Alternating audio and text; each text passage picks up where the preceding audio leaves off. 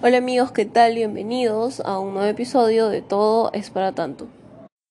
Después de dos semanas aplazando este episodio, por fin lo puedo publicar. Al principio fue por un tema de la universidad, lamentablemente no tuve el tiempo suficiente para grabar, ya que mi hermosa universidad eh, decide agregarnos un curso justo cuando estamos a puertas de terminar el ciclo, además de los parciales y trabajos en otros cursos por lo que estuve con la cabeza en otro lado, literal. Entonces no pude grabar. Cuando por fin pude grabar, se da la situación horrible que está viviendo nuestro país. Entonces, en señal de respeto, preferí guardar el episodio para poder publicarlo esta semana. Bueno, sin más que decir, empezamos. Decidí dedicarle este episodio a la universidad precisamente porque sé que a muchos de nosotros nos tiene al borde del colapso, en todos los sentidos. Le hago incluso honor a la canción de Grupo Río, La universidad es una cosa de locos, afirmando que la universidad de verdad es una cosa de locos. Normalmente sabemos o se dice de la universidad que es una institución que se encarga de la formación de las personas para ser profesionales en el futuro. Es una etapa de nuestras vidas que le sigue la formación escolar, por lo que muchos de nosotros al terminar el colegio tenemos esta mentalidad de que termino el colegio a los 16, 17 años, ingreso a la universidad a los 18, a los 21, 22 ya la estoy terminando y mi vida está perfectamente hecha cuando en realidad no es así. Desde mi experiencia personal, yo ya tengo 20 años y por miles de cosas que fueron pasando en el camino, yo recién estoy cursando el cuarto ciclo de mi carrera, lo cual es bastante frustrante. Y no solamente me pasa a mí, sino le pasa a muchas personas. Y es por diversos factores. Por ejemplo, la indecisión, que no es mi caso, ya que desde el colegio yo siempre supe lo que quise estudiar. Es decir, desde cuarto de secundaria, que más o menos se supone que ya tienes una mentalidad de lo que quieres hacer en el futuro, o sea, una mentalidad concreta yo ya sabía que quería dedicarme a la fotografía.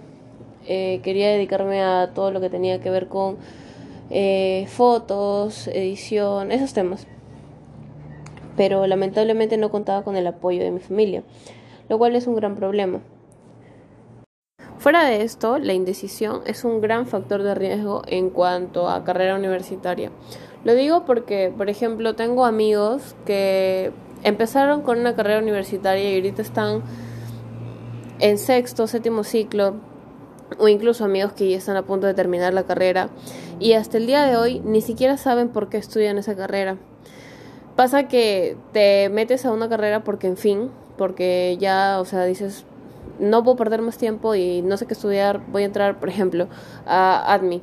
Estás en ADMI, estás a punto de terminar o ya en ciclos avanzados y en el camino vas conociendo otras carreras y es bastante frustrante saber que no por no por no saber hacer una buena elección te puedes quedar en algo que no te va a hacer realmente feliz. Fuera de la indecisión también están los factores económicos, que también son factores de riesgo bastante fuertes en cuanto a la universidad. Eh, hablando desde mi experiencia personal, no es del todo mi caso el factor económico, ya que mis padres sí me pagan mi carrera, pero se da este caso de que no me pagan la carrera donde yo realmente quisiera estudiar, ya que yo quería estudiar fotografía como tal, o sea, la carrera de fotografía en Lima, y eso muchas veces genera desmotivación. Y sé que no soy la única persona a la que le ha pasado, sé que a muchas personas les puede haber pasado que quieres estudiar una cosa en tal sitio y te dicen, no, ¿sabes qué? No puedes estudiar esto acá y ¿qué pasa? Que se te baja todo se te bajan las ganas de todo, no quieres hacer nada y dices, bueno, ya, ya que, ¿no?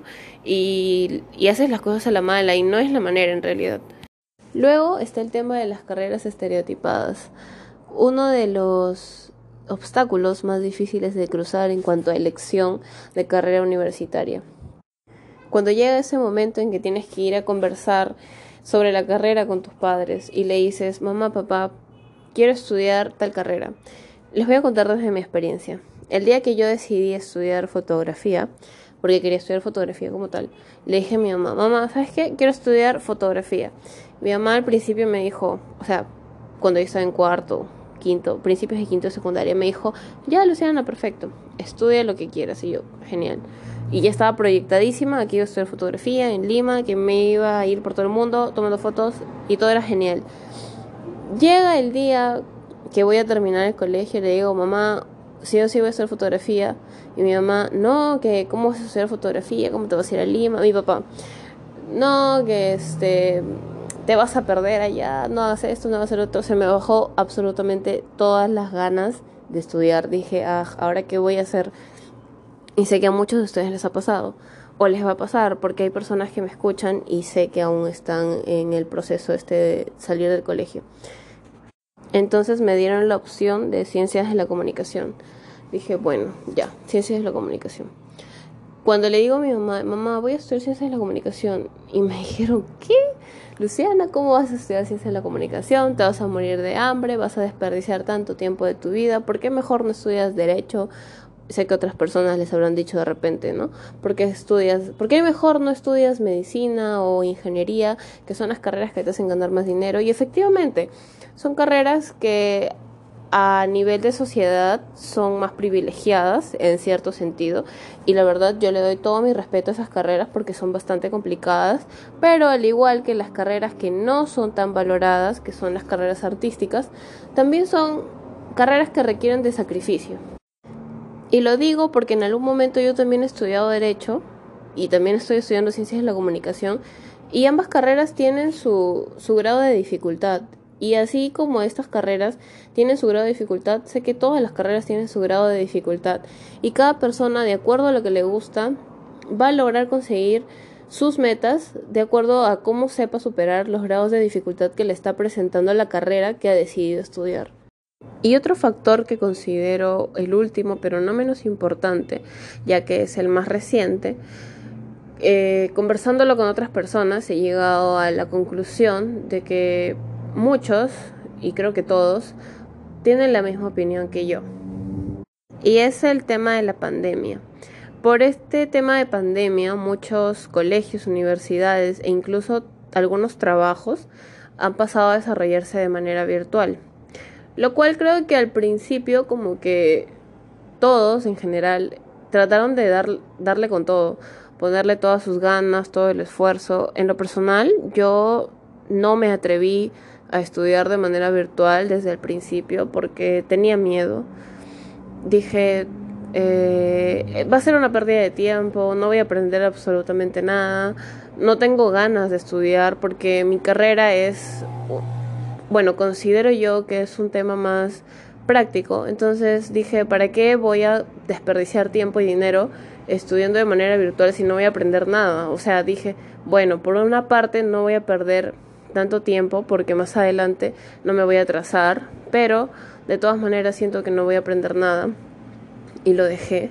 Pero hay personas que yo considero muy valientes que desde el principio se metieron a la universidad y estuvieron ahí dándole. Yo veía que todos sufrían, que todos estaban diciendo que la educación virtual no era lo mismo y dije, wow, debe ser bastante difícil hasta que lo hice me metí a mitad de ciclo, o sea, para el segundo ciclo a la universidad de manera virtual y, y no, o sea, no se puede, no hay punto de comparación con la educación presencial. Y esto ha generado que muchas personas tengan un bajón increíble en todos los aspectos, porque más allá de, del hecho de que no vas a aprender nada o que vas a estar perdiendo tu tiempo, eh, es una desmotivación total porque sí, efectivamente, no pierdes tiempo con respecto a atrasarte en la carrera, pero sí pierdes estabilidad emocional. Em, incluso hay personas que solamente entran en la clase porque, en fin, y lo digo porque me ha pasado. Y lo digo también porque le ha pasado a muchos de mis amigos. Y es que es bastante difícil. Es bastante difícil el hecho de que no puedes eh, convivir de alguna manera con tus compañeros, no sabes a lo que te expones en el sentido de que no conoces a nadie y es bastante complicado, es bastante complicado en realidad y es un factor que ahorita está afectando a muchas personas en cuanto a vida universitaria. Por ejemplo, las personas que ya están en ciclos más avanzados como que lo pueden soportar, pero las personas que recién han empezado sus primeros ciclos de universidad debe ser bastante chocante porque ¿qué tipo de primer ciclo universitario se vive de la manera en que se debe vivir, de manera virtual? O sea, no, no hay manera. Pero fuera de todo esto, fuera de todas las malas situaciones que han podido pasar mientras que estamos en nuestra etapa universitaria o mientras estamos en la transición de colegio a universidad, tengo algunos consejos para ustedes, desde mi experiencia personal. Primero que nada, sé que hay personas que me están escuchando que están en este proceso de que van a ingresar a la universidad e incluso gente que ya está dentro de la universidad y no saben qué hacen exactamente en sus carreras o que quizás están con todo el bajón en estos momentos. Eh, primero que nada, para que tu carrera universitaria sea lo máximo, se requiere vocación y pasión, sea cual sea la carrera que estudies, ya sea estudies medicina, derecho, ingeniería, arquitectura, ciencia de la comunicación, arte, diseño, sea lo que sea que estudies, tienes que tener vocación y pasión por lo que estás haciendo. No puedes permitir, absolutamente por nada del mundo puedes permitir que alguien te obligue o te diga qué es lo que tienes que hacer. Tienes que elegir lo que te haga realmente feliz y pensar que en unos años, cuando tú ya seas una persona profesional, te despiertes, te vayas a trabajar súper temprano y te vayas con todas las ganas del mundo porque sabes que vas a hacer lo que realmente te gusta. Eso fue lo que yo pensé el día que yo me cambié de carrera. Porque dije, el día que yo me despierte siendo abogada y vaya a trabajar, voy a ir súper amargada, ni siquiera me va a gustar la ropa que me pongo, no voy a poder hacer esto y no quiero ser una profesional mediocre. Y sé que a muchas personas les pasa eso. Entonces, esa es mi recomendación. O sea, claro, no te, no te digo directamente que te cambies de carrera si estás en séptimo octavo ciclo, porque ya, pues ya lo hiciste. Pero ponle todas las ganas del mundo a sea lo que sea que estés estudiando, porque eso es lo que, la, eso es lo que el mundo necesita, profesionales llenos de vocación y de pasión por lo que hacen. Recordar siempre también que en todo el transcurso de la carrera, y no solamente en la carrera, sino en el transcurso de la vida, siempre va a haber malos momentos y la única manera de superarlos es pensar que en el futuro se viene algo mejor. Eh, puede que ahora estemos pasando por situaciones difíciles en cualquier aspecto, pero la única manera de pensar que se van a terminar es que con todo el esfuerzo que le pongas para salir de ello, en el futuro las cosas van a ser mil veces mejor de lo que te estás imaginando o de lo que estás viviendo. Y con respecto a si vas a terminar o no vas a terminar la carrera a los 21 o 22 años, que no a todos les pasa, es muy necesario entender que todos, absolutamente todos, tienen su tiempo. No todas las personas van a terminar la carrera como normalmente se calcula o se proyecta.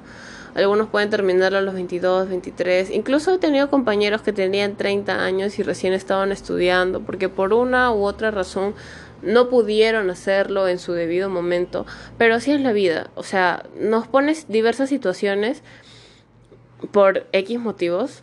Pero la única manera de demostrar que somos personas fuertes y que podemos con todo es ir enfrentándolos día a día y superarlo. Y darnos cuenta de que todo tiene el tiempo necesario.